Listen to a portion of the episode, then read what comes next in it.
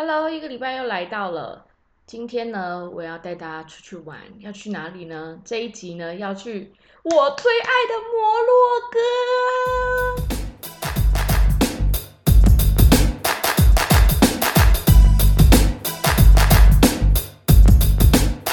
好了，这次呢，要一开始呢，一定要帮大家继续一下，跟大家讲一下摩洛哥的概念。首先呢，应该有人会以为摩洛哥跟摩纳哥两个有关系，要先跟大家简单的解释一下。摩洛哥呢是在西北非的一个国家，摩洛哥它是伊斯兰文化的国家。摩纳哥呢在法国的附近，它是欧洲的一个非常小的国家，也是一个呃非常有钱的国家。就大家觉得的名车啊什么什么最有名的，就是在摩纳哥。好，首先大家先搞清楚，我们今天呢要来讲的就是摩洛哥这个地方。摩洛哥呢，它的面积呢有台湾的十二倍大。其实以我带团去的地方来讲，十二倍大算是还好，因为台湾是真的有点太小。那跟大家讲一下这个地方的一些历史呃背景，这样子，它呢现在主要呢是穆斯林，就是伊斯呃阿拉伯人为主。但是呢，这个国家不是纯阿拉伯人，他们呢因为在呃十万年前，西元十万年前呢就已经有一个民族叫做博博尔人，英文叫做 Barber。不是 barber，是 Berber，怎么会叫 barber？barber 是理发师，男性理发师是 Berber。然后 Berber 呢，它的意思其实是，这其实是外国人帮他们取的，就是被殖民的时候，他们取名就觉得他们是野蛮人，所以这个字的意思其实是野蛮人意思，就是有点类似台湾说土番啦，就还呐，大概那种意思，就是是一个贬义。哎，所以讲到这个，大家就要尽量少用“欢”这个字，“翻”这个字，理解就“欢”呢呢。其实那个“欢”的来由就是“翻”的意思。就是在讲我们以前的原住民，但是很多人现在不知道这个意思。但你现在学会了之后，以后就尽量少用这个字眼，因为我觉得这个字眼，呃，当然有时候我们讲出来都不是有意的。就像说泰国，你有时候看到变性，呃，就是水晶晶漂亮的女生，就但是他们可能是有变性啊，或者是是表演的人，你会叫她人妖，但是其实叫人妖就是一个很不好的名字。当然，我们已经习惯性的。会讲这个名词，这个名词对我们很多人来说它是没有意义的。但是其实我们现在要开始去改变，把这些以前其实它是赋予被赋予了负面的意义的意思，我们现在其实试着去改变我们的思维，然后这样子就是你们懂我意思，我们可以从现在开始做起啊。然后所以博博尔人呢，对他们来讲，就是对外国人来讲，他们就是。呃，像对外国人是哪些外国人？阿拉伯人跟西方的人，因为其实摩哥呢，它不止，它后来呢是在七世纪的时候，因为整个阿拉伯人的非常的强大，所以他们有打过去那个地方。那在更之前的时候，罗马人也有过去，就是罗马。以前的古罗罗马帝国也有过去那边，所以你在摩洛哥呢，你可以看到古罗马的文明。然后现在呢，他们整个从七世纪一直这样子被呃当地的人被阿拉伯文化影响，所以他们现在也是一个穆斯林国家。但是呢，摩洛哥的人不是纯阿拉伯人，因为他们融合了非常多的波非常多的波波尔人，好。波波尔人呢，所以他们现在的民族其实就是不是纯阿拉伯，但是呢，他们这个国家也经历过，就是他们不许波波尔人用他们的语言，然后跟跟用他们的文化生活，所以呢，可是一直到二零一一年的时候呢，他们的国王才开放，让波波尔人的文化呢成为他们国家的一个部分。就是呢，后来他们已经有体悟到，所以一个文化的保留真的需要一个国家非常重大的支持。就像台湾现在对于在我的同温层啦，我会觉得会讲台语的人，或者是他是原住民的人，我觉得他都是我们台湾非常重要的文化代表之一。所以在我心中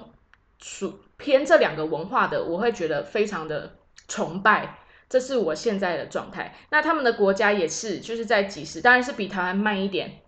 但是在十年前的时候，他们也开始做这件事情。可是呢，你说当地的波波尔人呢，他们的他们的感觉有平等吗？老实说，一定没有，因为其实他们波波尔人呢是生活在山脉，不是只有摩洛哥有这个波波尔人，他其实散布在整个西北非都有非常多的波波尔人，可是，在住在摩洛哥那边是最多，因为他们住在那附近的山脉上。那他们呢，因为住的地方海拔比较高，再加上摩洛哥的天气呢是属于比较干燥，然后冬天的话山上是会下雪的，所以其实他们的生活很简单，可能是畜牧啊。呃，就是比如说养羊啊，织养羊为主，然后呢，女人呢就是会是在家里去编织，用这些羊毛呢，而且他们是用活羊的羊毛哦，不，因为有的地方好像是会用死羊的羊毛来取下这个羊毛，但是他们是一定要活羊的羊毛，然后把它拿下来做成地毯，所以大家应该都知道，就是阿拉伯的地毯非常非常厉害，但博波尔人的地毯呢又有自己的一种风格。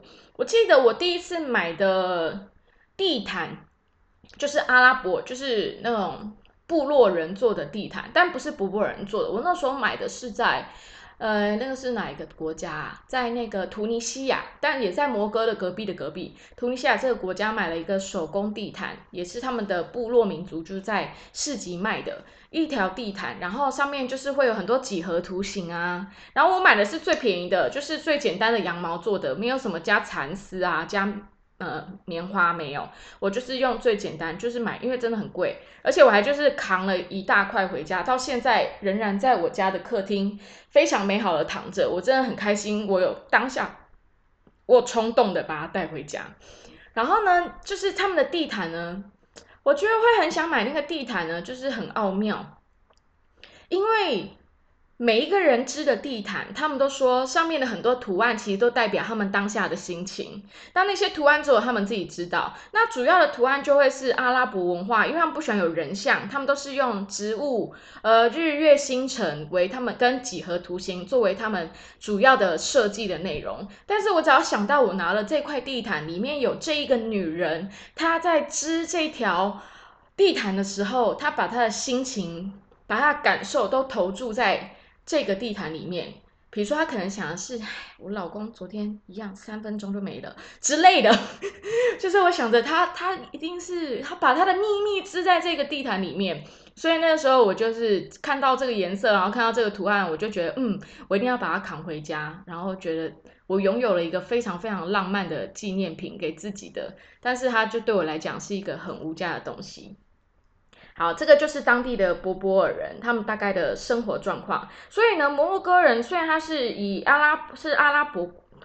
怎么讲呢？讲讲的是阿拉伯语，然后呢，主要也是就是混血，呃，阿拉伯跟波波尔人混血的一个地方。然后，所以他的人呢，跟其他地方又不太像。但是他还有一个很大的特色，就是呢，其实在十五世纪开始就很多西方国家入侵，像是呢，主要占领过摩洛哥的是。最大宗是法国人，后来是西班牙人。这就讲到法国人呢，其实影响了在那几几百呃，在那个将近大概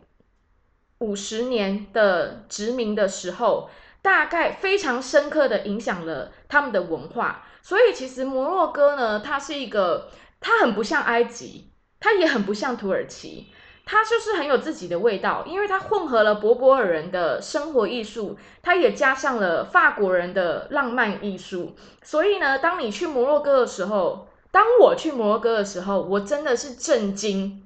因为我之前觉得去土耳其已经是被他们的建筑啊，被他们的很多手工艺品给美到一个疯掉。但是当我去摩洛哥的时候，我真的觉得哇，这是世界的最高级，它的美学实在是太太太厉害了。然后它的东西非常非常的好吃，因为有被法国的饮食文化也影响到了。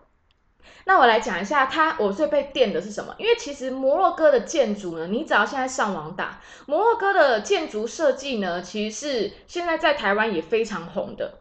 但是非常难呈现，为什么？因为摩洛哥本身它是一个气候干燥、干燥，而且日照很就是日照很强的一个国家，所以它的建筑呢，全部都是融合在大自然之中，然后靠着这些瓷砖的拼接，靠着这些植物，然后还有就是他们的文化里面是他们的中庭里面要有一个小喷泉啊，就是一种生生不息的概念。因为呢，在回教国家、回教的经典里面，他们觉得。人最终一定要跟大自然合而为一，所以他们的建筑也会是走这个路线。虽然呢，他们会利用瓷砖拼接跟。跟那个植物，就是可能一些就家里植栽的一些植物，创造出不一样的颜色以外，他们的光是非常非常非常重要的。因为我最近呢也有个朋友，他刚开一个工作室，他就说他的风格想要是摩洛哥的风格，我就跟他讲说。台湾要做摩洛哥的风格真的很有难度，因为呢，我们的房子通常是很难有自然光照射进来的。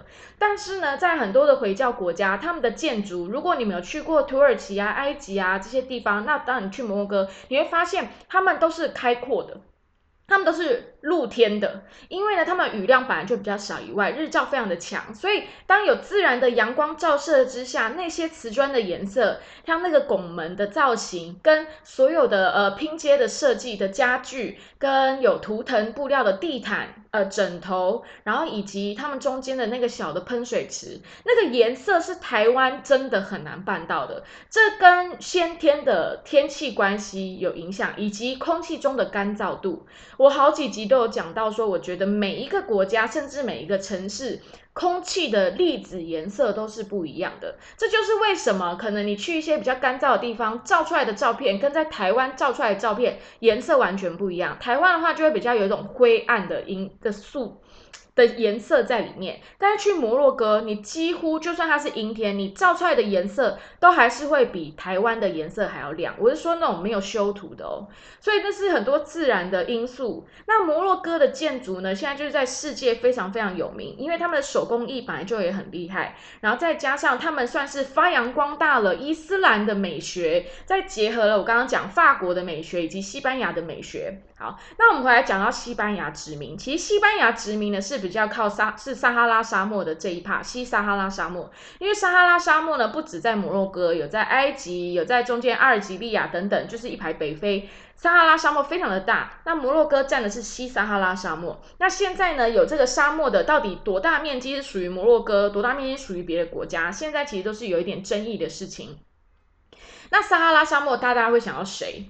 尤其是摩洛哥的撒哈拉沙漠，就是鼎鼎有名的三毛。好，因为我以前也曾经是他的粉，这样子，我觉得三毛真的是一个很很狂的、很浪漫的疯女人。她真的在那个世代，她是完全的，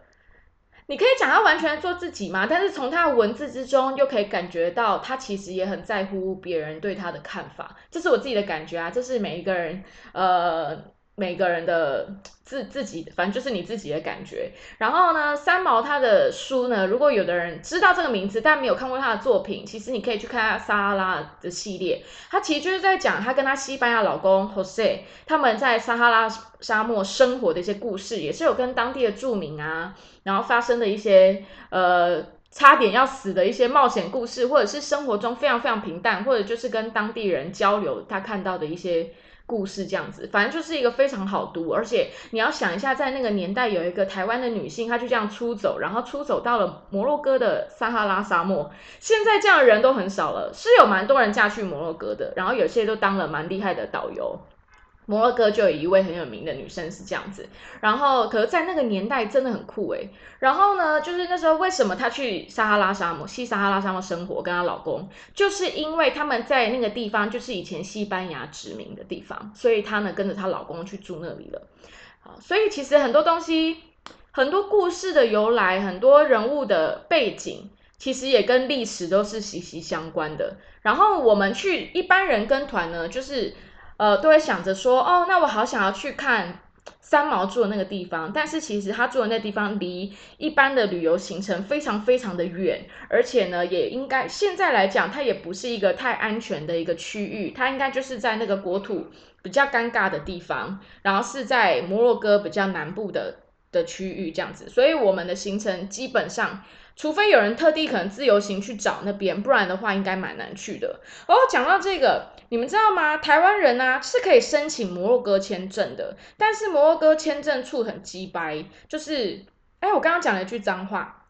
很鸡歪。我刚刚那句脏话似乎也是一个不好的，我也要改正。不是脏讲脏话不好，而是这个脏话字的意义原生的背景也是不好的。你有兴趣，你再自己去查。但是我我我有必要再讲，很鸡歪。因为呢，就是你如果要办自己办签证的话，就是要附上机票证明嘛，然后可能还有住宿证明这些。但是我朋友办的人，他们都说常常就是在你出发的前几天，他才会跟你说有过没过，所以这整个会非常尴尬，而且很容易不过。我也不知道是为什么，但我猜可能，嗯。我不知道这跟中国有没有什么关系，我是不清楚。可是如果是跟着旅行社办团体签证的话，就基本上不会有这个太大问题，因为他们可能觉得有旅行社来背书会比较安全一点。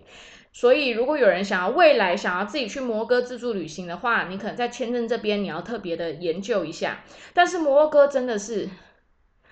梦幻到不行。我记得我那时候呃有一我上一团带十个人去摩哥，我记得我两次去摩哥，第一次只有六个，第二次就十个。很爽，好，我带去摩洛哥的时候很爽啦，但是就是钱赚比较少，因为我们的小费，我们的薪水，其实小费就是我们的薪水，我们的薪水呢是看你带团人数来算，哦，它不是看，它不是有个固定薪水，而且我们这个工作是没有底薪的，但是我喜欢带带人少的好处就是。嗯，你更可以跟大家打成一片，然后呢，大家也不用抢，很多人要抢着去排队上厕所，或者要干嘛一些事情，要花比较多等待时间，所以那种团的 quality 会比较高一点。所以我本身就是一部分想要多赚一点钱，一部分又想要 quality 高一点，但是我总是会偏向要让 quality 高一点的这种想法。然后那团就是带去十个人，你知道我们入关就是要等他们帮我们过我们的护照，跟帮我们查我们的那个签证。十个人花了快两个小时。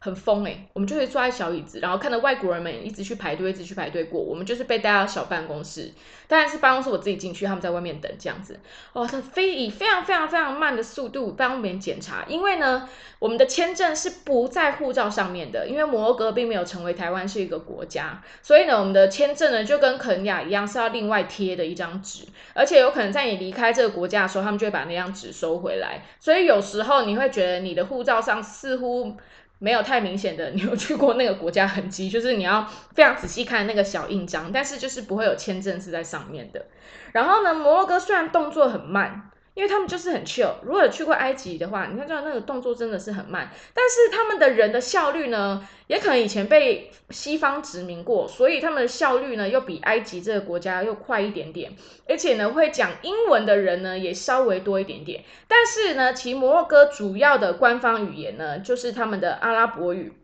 以及法语，然后博博尔文呢，现在也开始变成官方语言之一。因为博博尔文的文字非常可爱哦，超像画图的，超像画几何图形的。有兴趣的人可以上网看一下。那阿拉伯文不用讲，阿拉伯文本来就是线条非常美丽，我觉得跟我们的那种书法的那种笔写的感觉有一点像。像我就觉得阿拉伯文太美到我就是去埃及的时候，我请呃人家帮我写。就是 Ashley 的阿拉伯文这样子，因为我怕蔡思涵他这个有点太难写，我刚刚讲错了本名，对，反正就是然后刺了我的英文名字，但是是用阿拉伯文的音译，用阿拉伯文字刺在我自己身上这样子。好，但是这个故事呢有点幽默，这个之后我到埃及那一集的时候，我再跟大家讲更多。所以呢，摩洛哥呢，其实他们就是法文也很通，因为他们其实还是有很多法国人住在那边，而且呢，他们跟欧洲非常非常的近，整个呢阿拉呃不是阿拉伯，整个摩洛哥呢，它其实离欧洲非常近，它呢只隔了直布罗陀海峡跟地中海就可以看到葡萄牙跟西班牙，所以呢，在葡萄牙跟西班牙的一些地方，你可以看到疑似阿拉伯文化建筑，其实就是跟摩洛哥是有关系的，那个叫做安纳图西亚，安纳图西亚文化。安纳图西亚文化应该是讲吧，安纳图西亚文化，它其实就结合阿拉伯的艺术跟那个欧洲的艺术，所以它已经变成是一种嗯建筑风格或者是一种创造的风格这样子。那摩洛哥呢本身呢，其实最重要的经济来源就是观光业、渔业以及磷酸矿。那观光业都不用讲，其实我那时候去的时候就是带。尤其是在像马拉克什啊，因为很多欧洲人是直接飞去马拉克什，可能待个一个礼拜、两个礼拜这样子。所以像是最有名的一些观光的点，就是大家一定都知道马拉克什红色之城，然后呢还有肖安，还有菲斯这些地方。好，那我就来一个一个讲一些我自己觉得比较有特色的。我自己其实最喜欢的一个地方不是马拉克什，因为我可能被。一般大众的就是广告文化，说在我还没去之前，我因为马拉克什这个名字是最红嘛，就会记得它有那个广场，然后广场上有卖一些有的没的什么吃的，就会觉得对的地方很梦幻。但是真的当我去了摩洛哥之后，我其实最喜欢的一些地方，我最喜欢的第一名，我来讲一下，它其实叫做肖安。肖安呢，它是一个小镇，它在山上，靠山上，它是在。依山而建的一个聚落叫肖安，然后就是在山间这样子。然后它的我很喜欢去面是你，因为你是上山的嘛，所以上面其实温度都还蛮凉凉的这样。但偶尔也是会下雨，因为它就在山区那个地方的原因。它是一个蓝色之城，蓝色之城，我之后会放这个照片。蓝色之城，然后那种蓝怎么讲呢？因为它的建筑，这个蓝跟有人会叫它是。呃，摩洛哥的希腊，摩洛哥的圣托里尼的这种概念。可是，虽然我没有去过希腊圣托里尼，可是我觉得这个肖安太有自己的模样了。因为我觉得可能是他们建筑使用的元素，所以它有点像是它就是。这些建筑，比如说一进去肖安，它就是一个小山城，然后房子都不会很高哦，大概就是两层、三层这样子。然后它们都是白跟蓝相间，可是它的话，你可以看出它那种混凝土，我也不知道它是用什么漆，就是它的那个建筑，就是外面的土啊，都不会是很平整那种哦。我最喜欢这种，就手工感非常的强。然后那个蓝色，就是会有不一样的蓝色，不是那种扎扎实实的深蓝色。这这个真的是太难意会了，因为我不是色彩形容专家。反正肖安的蓝色跟我在我心中的圣托里尼的蓝色是不一样的。然后呢，你走在它全部都是那种石块的路，就是老城的那种路，我最喜欢这种。因为它其实是个老城，而且它非常晚才被西方人发现，就是他们以前是躲有很多就是当地人就躲在里面的，后来才被西方人发现，算是比较晚发现的一个地方，因为它在山城嘛，所以它里面呢其实没有什么太大的改变，就建筑几乎没什么太大的改变。然后里面现在因为已经是观光客的地方，所以它里面有非常多的餐厅、咖啡厅、茶店。果汁店卖三明治的，还有非常多的艺品店跟你可以逛街的地方。艺品店像是卖一些什么盘子啊、碗啊，然后衣服啊、手工的帽子啊。我在肖安买到疯掉，我觉得肖安应该是我买过最便宜的地方。所以有要去摩洛哥人，记得不要在马拉克什买东西。马拉克什广场的东西最贵，因为观光客最多。肖安我很推。肖安呢，还有一个我很喜欢的一个地方是什么？肖安是摩洛哥种大麻非常重要的一个地方，就在肖安城旁边的山上种了非常多的大麻。我第一次去的时候其实没有发现，我是第二次去的时候我才发现的。因为呢，路上有人在兜售大麻，但是呢，因为我也有被问到，可是当时呢，我旁边有客人，所以我就假装客人就问我说他在跟你讲什么，我就说哦没有啦，就是想要跟我卖东西给我这样子而已。但他其实要卖的就是大麻。摩洛哥是欧洲大麻非常重要的。出口国，其实可能是非常非常重要，欧洲的出口国。所以呢，原来它很大宗的东的大麻是种在肖安这个地方。所以呢，在肖安呢，你如果因为大家旅客可能会在餐厅的一二楼，但是呢，就是来行诶，会到三楼抽大麻喝茶，是不是很臭？但是是合法的吗？是犯法的。可是呢，就是摩摩洛哥政府是睁一只眼闭一只眼，因为大麻帮他们带来了不少的财富，但是他一样是可以去抓的。如果他有抓到有观光客或是有当地人，哎，反正就那样。但是可能也是塞钱，搞不好就可以了事的那一种状态。所以肖安就真的很酷，因为他就是一个。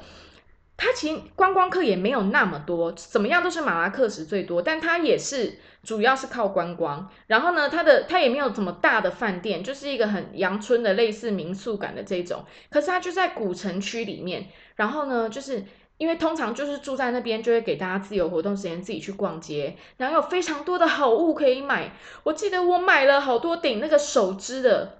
手织的帽子，就是他们阿拉伯男人会戴的那一种，就是最简单一个弧形，整个包住你的头一半的那种，好好看。哎，你都几百块而已，台币几百块，好纯手工这样子。然后就是反正就买一些五四三，买一些矿石，呃，矿石马赛克的包包的铜包，我也是扛了两个回来。我每次去摩哥，如果我没有带没有带两万块去，我就是没有办法愉快的血拼，所以常常 我带摩哥都会比客人买的多。我上一团呢。我买到客人坐头等舱，然后因为头等舱他们的行李件数可以再多一件这样，然后我们是搭阿联酋嘛，我就把我买的超重的东西就直接，我还买了一个大后背包，买了那种登类似不是登山包，就是可以装三天两夜的那种大包包，去那个那边的迪卡侬，因为以前那边有迪卡侬嘛，迪卡侬是法国的牌子啊，所以那边摩洛哥有迪卡侬，我就哪一天住宿附近有迪卡侬，去买了一个后背包，然后把那些东西都。装进去，然后挂在客人的行李空呃的中的件数上，那边真的太好买了。那个手工艺品真的是太多太高级，不像埃及，它的手工艺品是你第一天到第十天你看到手工艺品就会是一样的。可摩洛哥在每一个小镇的手工艺品都是不一样的，像是它木雕，木雕就很像外星人的那种木雕脸。我就是买了三个回来，然后其他送我朋友。虽然就是看了会有点可怕，可就是很有味道，你知道吗？就是太巧妙了，这个国家太会赚钱还有皮制品，皮制品呢，其实就是在摩洛哥也是非常重要的一个手工艺。他们的皮有哪些皮？有牛皮，有羊皮，然后还有骆驼皮。所以呢，呃，到了某一个景点，也就是菲斯这个城市的时候，你去看菲斯呢，是已经有千年几乎没有改变的一个老城，它里面就还有这个非常久的皮件染，哎，染皮厂，染皮厂，这个是基本上行程都会去的。为什么行程会去那边？明就臭的要死，因为他们会用很多，就是比如说动物的尿啊、动物的粪啊，去软化这些皮。他们是用天然的方式。然后，当然那个小镇就有很多卖皮的店这样子。然后，但是你可以到那个店上面去看他们的这种弄皮的。染房染厂是怎么样？它就是全户外的，因为真的太臭了。可是它就是有很多不一样颜色的那个槽，然后你就看那些人，就是真的是在那个槽上，比如说，比如说是在做软化皮啊，或者是在染皮啊等等。然后那个阳光照下去，多漂亮，但很臭就是了。但非常漂亮，就觉得哇，你们连染个皮也要这么梦幻。虽然是真的很臭，所以那边皮制品就真的很划算，是真的很可以买，因为它的 quality 是还不错的。然后我也是在那边买了很多，我买了那个骆驼皮的流苏包包，上面就是有人手工的那种雕花，然后有一点颜色，很漂亮。我这边还有一个，如果有人要买的话，很漂亮。然后还有什么啊？买了。比如说皮的椅子，就是呃，你可以带回来自己装一些枕头什么在里面的。然后皮鞋、皮凉鞋，那种有点围肩头，就是有点那种穆斯林文化的，然后也是有小雕花，很漂亮啊。我跟你讲，摩洛哥逛街大概是我心中跟纽约两个是平行的。在纽约的话，买的是 City Wear；在摩洛哥买的就是我这些我很爱的这些民俗风的服饰跟所有的东西。在那边真的很幸福，逛街还要买长袍，毛料做的长袍。我也是买了好几件，所以我只是去，所以我特别爱带阿拉伯国家，就是我就会把我买的这些长袍带去那边穿，因为这是最入境随俗，而且最符合当地气候的。这样子的话，客人就不会找不到我。我很爱，有时候在台湾或是去一些场合的时候，我也会穿我那些长袍，因为就是太美，而且一件套上就非常非常简单。好，然后呢，这个就是我刚刚讲的那个菲斯，菲斯呢，它就是一个。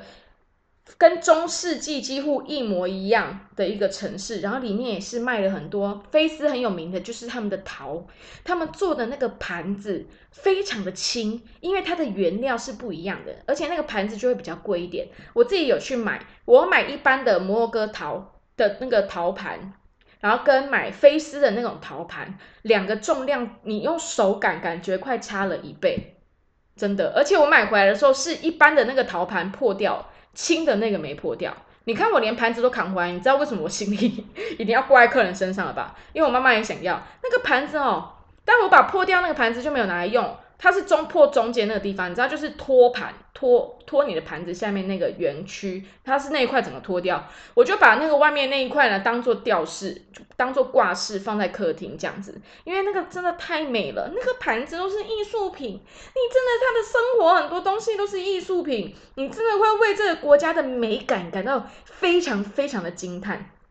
另外一个我很喜欢的呢，叫做。艾本哈杜村。艾本哈杜村呢，它其实是在往撒哈拉沙漠的一个必经之地。这个地方呢很有名，是因为很多电影在那边拍，像是最最近有名的就是《权力的游戏》，还有那个啦，那个那个罗马战士、罗马传奇，就是那个男的啊，那个那个那个那个男的。嗯，他演那个，他就在罗马时期，然后他好像是一个俘虏吧，他就被带去那个罗马竞技场打架，有吗？然后他好像就喜欢了国王的老婆，还是谁，还是女儿什么的啊？你们应该知道吧？罗马战士、罗马传奇，他们就是在那边拍的，那个地方呢拍了很多电影。它其实远眺的话呢，就是一个土黄色的村，然后往上有堡这样子。呃，就国外的很多古迹其实都走这个路线，然后我们就是这样慢慢爬上去，然后也是会有一些小店，因为那边也是会有一些观光客。然后我记得上一团那一次是第一次去，就是有点赶，因为第一次去的时候老弱妇孺稍微多一点点，第二次去大家体力都其实都 OK。然后我就觉得那时候就快要下午了，就是不那时候快要傍晚了，就是太阳已经有点下去，我就觉得在这个地方看夕阳。一定很爽！你想象一下，你就坐在那种土黄色的那种全部是石头的大的一种遗址里面，然后它有个那种咖啡厅，然后也是全户外的，然后有一些可爱的小地毯跟一些坐枕，然后有那种那个是什么材质啊？类似银的材质，但是应该是不会像银那么容易生锈、那么容易氧化的那种的小托盘，就是他们阿拉伯的那种坐在地上的小桌子，就是可能只会到你的胸部那边，然后上面。有茶，就是帮你们用薄荷茶，因为因为摩哥人很爱喝薄荷茶，他们再热的天气也喝热茶，因为喝完之后会透心凉，这是他们的说法。哦，嗯，可能是薄荷有点透心凉吧。Anyway，反正我们就坐在那边，然后我就说，我就跟导游说，我们又要把原本今天要走的行程，我们改明天早上好不好？然后这个导游人也蛮好，他说好，这样时间应该也是可以。我说好，因为我好想要让大家可以坐在那边。因为他那我们那时候去的时候是冬天，可是它冬天的话就是凉凉的，也不会到冷。然后想要让大家坐在那边看夕阳，再加上我们团员那么少，我觉得团员少其实就是这个好处，大家可以稍微随机应变一点点这样子，然后让大家就坐在那边，然后跟着那个咖啡厅不是咖啡厅茶店的老板，其实好像就在他家二楼这样子，他就他店就开他家二楼，然后大家一起看夕阳，然后一起感受那个时刻。哦，真的很浪漫。我觉得出去，当然我们当我看到那个那些建筑的时候，你会觉得哇，真的太美了，就是真的要来这种地方你才可以看到这个样子。但是旅行也不，嗯，旅行也是是这样说吗？就是就是这些出其不意的，你没想到的，然后很惬意的，没有压力的。就住在那边，喝着当地的薄荷茶，跟当地人用着不大家都不知道的语言沟通，然后拍拍照，然后客人们就是在那边，因为我很喜欢这些人，就是跟他们聊天，然后跟导游打屁，因为这那第二次去的导游还是年轻人，比我还小，他是博波尔人这样，然后他就是屁话也很多，很好笑的一个男生，他都跟我讲他的他把妹的一些故事，这样，我回台湾还会传他在床上。放玫瑰花瓣迎接那个女生的照片给我，反正就是一个很白痴的男生啦。然后就是很好沟通，然后大家都很舒服，在这趟旅程，大家是很舒服、很有默契的那种感觉。然后喜欢的东西、被感动的东西很类似，就是可能我们可以融入在这个这个景色里面，然后就跟阿拉伯文化、跟回教文化最想强调的是人跟大自然跟。这些原本就有的东西，我们要尽量的融合在一起，然后我们抱有很深的感谢，这样子。所以那那一刻，我就是到现在深深的记得，很幸福的一个时光，对。哦，现在讲一讲自己又有点起鸡皮疙瘩。然后另外一个地方呢，就是马拉克什。马拉克什呢，我自己本人我觉得这是大家都要去的啦。可是你说它有没有出乎我意料的东西？我觉得倒是没有。可是，在那个广场，就是德吉马广场，也就是大家看过最多关于这边的地方，它是真的很像那个那叫什么？那个哎，怎突然忘记？哎哎，什么啊？什么毯？飞毯？怎么哎？飞毯，嗯，阿拉伯就是有一个人会坐在那个魔毯上，那个叫做什么？一千零一夜。哦，对，一千零一夜的那一种画面，就是它的那个广场上面，就是会有人吹笛子，然后有蛇在那边这样咚一咚一咚一咚一咚这样，而且是眼镜蛇哦，然后还有一些猴子，就是你可以跟猴子互动拍照，其实就是很像观光的那种景点这样子啊。然后，但是它里面就是有一些怪东西，如果你想吃怪东西的话，比如说瓜牛汤、羊头肉，然后这两个我都有吃。我第一次吃瓜牛汤，是觉得我这个我也会 PO 照片之后，真的觉得看他跟他互看的时候，因为他眼睛还凸着这样子，他已经死了，就是被炖汤了这样，那个连壳都在，然后眼睛也还突突的在那边，我不知道怎么办到的。然后就是要先跟他互看，然后你再吃它，是确实有点障碍，就是拿那种牙签吃这样。可是我觉得这瓜牛汤，我不知道是不是跟法国有关系，因为法国不是也会吃瓜牛吗？只是调理方式不一样，因为法国上面的香料跟 cheese 跟奶。已经淡化它，就是你没吃到那么原物料的味道。可是这个瓜牛汤真的是清炖的一种概念哦。但是我已经忘记它吃下去是什么感觉，嗯，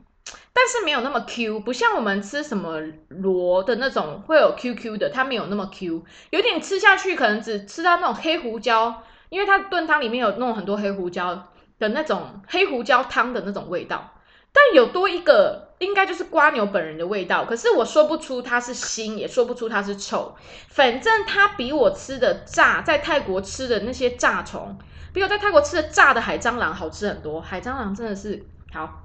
泰国那集就讲我关于我吃海蟑螂的事。但这个瓜牛就是就是陌生的口感啦，然后胡椒香味，然后不 Q，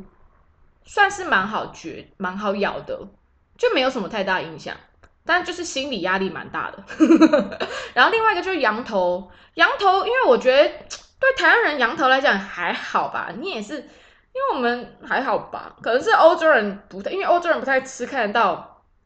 头的的的食物嘛，所以可能欧洲人心理障碍比较大，我自己觉得还好，然后我吃了我也觉得很还好，我觉得嗯，真的觉得很还好，我觉得泰国的排骨汤比较好吃。就是那个羊肉也没什么特别的，没有什么感觉。但是那个就广场有非常多的就现打果汁，比如说红石榴啊。因为其实，在摩洛哥虽然它是比较干燥，但是它非常多的水果，它东西都很好吃。然后他们呢有很多，他们主食呢就是大家应该有听过塔吉锅吧？他们很爱用这种锅，然后去炖肉。很好吃，然后加那个蔬菜，所以就是炖蔬菜肉有那个很好的香气，然后配饭。那他们的饭呢，比较不是白米饭，也是有，但是他们不是台湾这种白米饭，他们还有另外一种饭，类似库叫 couscous，，就是小米 couscous。小米我自己也不是吃的太懂，这样子会不会类似台湾的小米粥的那一种小米？没有，台湾的小米粥的小米有一种多出来的一种香气。因为这个我也是形容不来，库斯库斯的话，又是多出来是另外一种香气，反正它就是很小的米，也是黄色。可是他们就是炖的这些东西都很好吃，然后饼也很好吃。因为其实阿拉伯文化人很爱吃饼，这应该是对他们来讲最基本的一种饮食这样子。然后配那个饼，哎呦。弄到那个狼，那个麦克风配饼也非常好吃，嗯，然后重重点就是我讲它有被欧洲殖民过嘛，所以他们其实有很多偏欧洲的料理方式。我记得我那时候住饭店吃的意大利面好好吃啊，然后他们也很喜欢吃，就是比如说正常就煎鱼啊，因为他们其实靠海边嘛，鱼啊，然后各种肉啊，其实是不吃猪肉，因为毕竟他们是伊斯兰国家，不吃猪肉。但你在那边都可以吃的白白胖胖，我就是我们团的人全部都吃的白白胖胖，非常满意的回来。要有甜点有甜点，有水果有水果，有意大利面有意大利面，有你要当地的饮食也都有当地的饮食，然后茶咖啡一大堆，就是冰淇淋啊，就是。非常美味的一个国家，哎，为什么要讲回来吃的？好，讲马拉克什。所以马拉克什的话，你想吃怪东西，可以去试试看这个。那马拉克什呢，也是一个超级超级超级大的广场，也就是 shopping 的地方，就是市集，这样也是很容易会迷路的。那其实大家的市集可能就是卖这些东西，但是在不同就盘子啊，马拉克什广场的东西，我觉得蛮多是 made in China 的。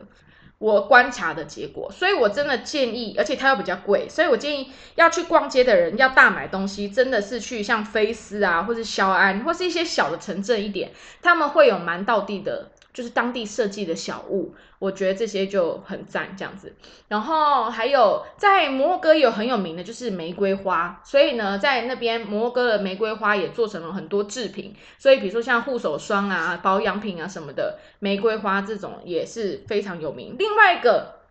摩洛果油，摩洛哥里面有一种果叫就叫摩洛果。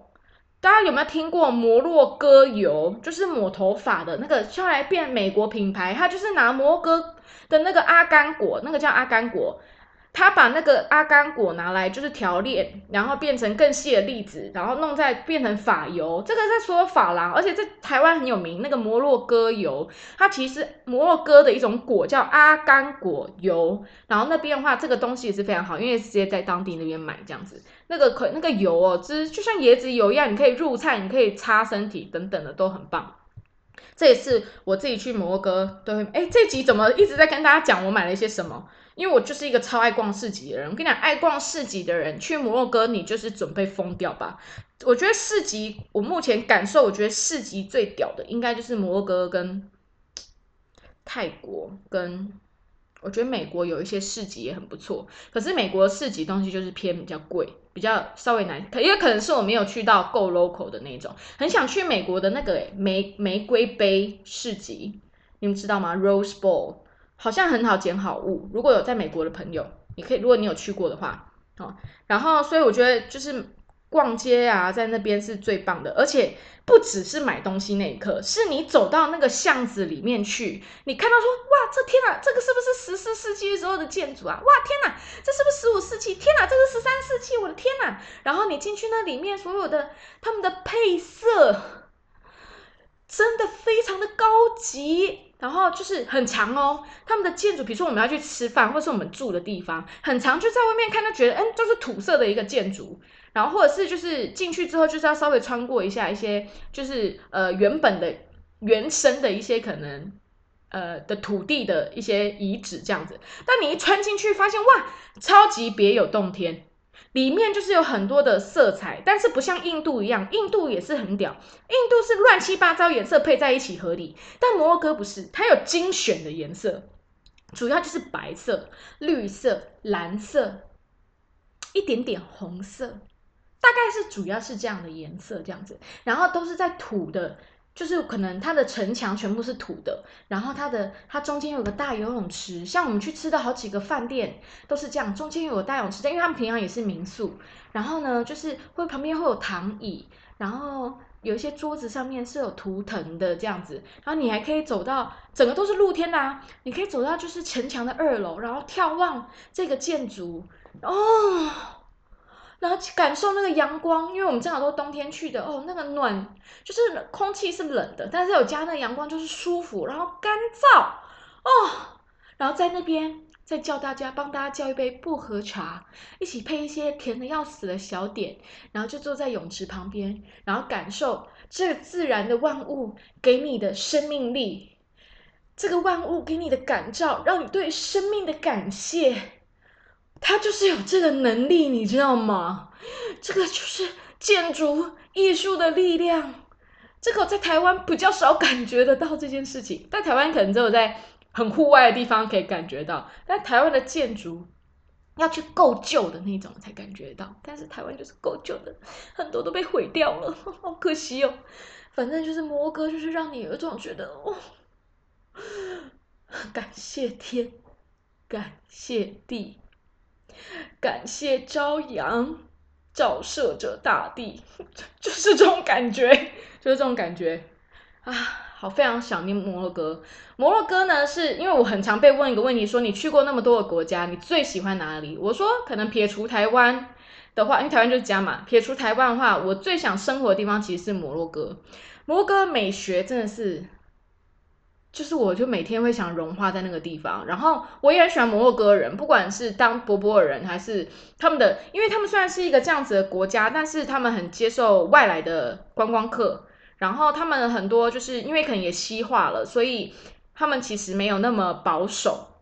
没有像埃及这么保守，所以其实，在那边我觉得是可以很舒服。当然，你讲说如果真正生活在那边，真正工作在那边，会不会还是会很气？那是当然啊。因为全世界习惯了台湾的生活方式的人，基本上。以台湾的便利跟所有的一切跟人的效率来讲，基本上没有什么其他国家赢得过台湾啊。尤其是这种回教国家，尤其是这种非洲国家，你它本来就是这样子。但是我说它的大自然，它的艺术实在是把我深深的征服了。对，然后我很希望在开放的时候呢，大家有机会去。我其实本来在那个二零就去年嘛，去年哎，去年还前年，去年。去年有一团要去摩洛哥，就是都成团了，然后结果就就因为这样子，所以就不能去。因为我真的太爱那个地方，很想要带大家带，就是我自己组的团，然后我自己有重新设计行程，想要带大家去感受那个地方有多么美丽，但就是有点可惜。不过总是地球世界总是有一天会好起来的，我只能说我们好好照顾好自己，这样子。一切才会好起来，这样。但是我要讲一个很有趣的，就是我在因为摩哥其实是啊，怎么讲？伊斯兰教的男人，伊斯兰教的男人呢，就是比较很愿意表达对你的爱。虽然他是乱枪打鸟的一种形态，但是我在这边的被表达的爱，就是我第一次带团的时候，那时候我遇到导游是一个应该五六十岁了吧，而且我第二次去居然还在别的景点遇到他，我真的要吐出来了。他真的很恶，就是五六十岁，然后我们常常就要跟导游一起吃饭，因为我跟他讨论行程啊等等的。然后那时候我第一次去，所以我会花更多时间，就是跟他相处，这样我想要问一些就是专业的东西，免得客人之后会问我。然后结果有一次吃饭吃一吃，他就摸我的手，哎，然后我当然手就弹回来啊。然后他就是说你晚一点要干嘛？就是这样子讲。然后后来。我就说我没有要干嘛，他说我要去帮你按摩，我很会按摩。然后我说不用，我没有觉得很需要被按。然后后来隔天呢，我要下车就巴士的时候，我要下车的时候，司机又说你看起来好累哦，你要不要我去帮你按摩？然后我就觉得太幽默了吧。然后我就跟导游说，哎，司机好像也很会按摩，哎，不然你们两个可以互相按一下。我真的快要笑死，就是阿拉伯男生，就是很多伊斯兰的男生。不要讲男生啦，男老一点的啦，因为我觉得现在年轻人，像我遇到那个哺乳人的弟弟，他虽然屁话也很多，就是，但是他比较尊重人。我觉得这可能是世代的关系。我觉得现在新一代的呃回教的男性，应该也开始被这个世界给稍微改变，所以他们可能会发现，哎，远远有些事情是会让人家不舒服的。但是，可是我觉得这真的是跟文化有点关系。我觉得大家就是去。在哪里，我觉得都要稍微保护自己，因为我们都不知道会遇到什么样的人。但是好险，就是我是带团去，所以我遇到这件事情，就会还有客人会罩着我。但是基本上我是不会去去去讲，就是去跟客人，除非发生太严重的事情，不然我不会去讲这些，去造成别人的担心。哦，我还记得我跟他当时在摩格镇大吵一架，就是那个老的那个，因为那时候我要带客人就很想要去逛市集，想要买一些小废物啊，就是。可能对一般人讲说那些就是小废物，但是对每一个人来讲那是不一样的。不管那东西多少钱，那个东西质感怎么，它长怎么样，你自己爽就好了嘛。然后那个时候，因为去摩洛哥的话，那个导游啊，他们会希望带你去买，比如说阿甘果油啊，或是买一些。可是其实那个根本就是有付钱，就是团费比较高，不进站的一种团。因为我不太带进站的团，因为我觉得要让客人去这样子很尴尬，我自己也会很尴尬，然后又怕。没办法帮导游赚到钱，我也会很尴尬，所以我觉得不可能这样，就是我就尽量不会带要进站的，进站就是带客人到店里面，然后他们如果我买东西的话，导游可以抽成这样，然后有的领队也可以抽成，可是就是领队抽的非常非常的少，就是那对我来讲其实没有什么太，哎，好了也不一定啦，就是看一些地方，有的是如果买的人多，那当然抽的多啊，可是我觉得那不应该是我我自己预设，那应该不是我主要赚钱的。的那个都是多来的，但是那个不应该是我把它计算在我的我的收入里面的这样子，我不喜欢那种感觉。然后那团就是已经加了非常高的团费，就是不进站。然后那个导游发现，哎，有几个人很会买，因为他们其实环境六个人自己组的团，因为他们不想要跟别人并团，他们的收他们就是是非常。生活非常好过的人这样子，然后他们也想要去逛街买一些小东西，然后我也会带他们去逛。然后我就那时候我就说，哎，自由活动差不多可以给我了哦。然后他说，你们为什么要去买那些烂货？然后为什么不让我带你们去买一些好一点的古董？然后我就跟他大吵，我就说什么烂货？我说人家要买什么，到底关你什么事啊？我就整个大发飙，因为我最我最讨厌。就是导游会这样子 push 别人，因为重点是合约书里面就是没有要去那些地方，你凭什么为了自己要多赚钱？而且你凭什么说人家买的是烂货？你真的很这很奇怪。好。OK，不再骂他了。但我记得我在那个当下很生气，然后客人，我那群客人其实几乎都听不太懂英文，因为我去摩哥是讲英文嘛，然后我们在翻译这样子。但是他们都只就是有观察，我跟你讲，有社会历练的人，就是有比较内敛人，他们其实都大概看得出来。然后他们就说谢谢你，就会帮我们争取就是我们要的东西这样。然后他说就会辛苦你了。哦，听到客人这样子自己自发跟我讲这种事情，然后有多感动吗？而且那六个人呢，他们这就是比如说在五星级饭都住五星级饭店嘛。他们都会说来，你跟我们一起吃，然后说你要喝什么酒，一起叫我们一起喝。你跟我们在一起六个人，我们就是一家人。真的很是有啦，也是有人说你跟我们一起就是一家人，但是也很常叫我爸妈付上厕所的钱什么的。可是他们没，他们是真心真意的，那一团真的很开心，很幸福。所以我觉得我跟我很爱摩洛哥，会不会其实跟我带的人都有关系？嗯，我觉得可能都有关系。但是摩洛哥本身的魔力非常惊人，然后我也再次感谢那些让我对摩洛哥有更深的爱的所有相遇的人。好，这一集呢就是我的摩洛哥，然后。希望有一天他都可以去，或者是可以跟我的团去。有朝一日的话，OK。希望这一节内容呢，你们有喜欢，然后可以继续留言给我或传讯息给我，谢谢你们。我们就下礼拜再见了。我明天要去马祖了，我要去带马祖团。哎，别忘了我的金门团还在催，还在催。我金门团在我的 Instagram 或者 Trusty 小漆皮的脸书专业上面都有这方面的资讯，或者是大家有什么问题也可以传讯息给我。我的金门团还拜托，我还找了金门的一个景点叫做。沙美那边有个景点，非常像摩洛哥，可以营造出那种土黄土黄在沙漠里面的那一种感觉。而且我最会拍照了，如果有人要跟我去台湾版的摩洛哥的话，可以来参加我的金门团，五月二八、二九、三十。好，你可以去看哦。OK，那我们下礼拜再见，拜拜。哦，忘了讲我的那个了。虽然呢，我们在不一样的时间、不一样的空间，但非常谢谢你跟我共享这五十几分钟，拜拜。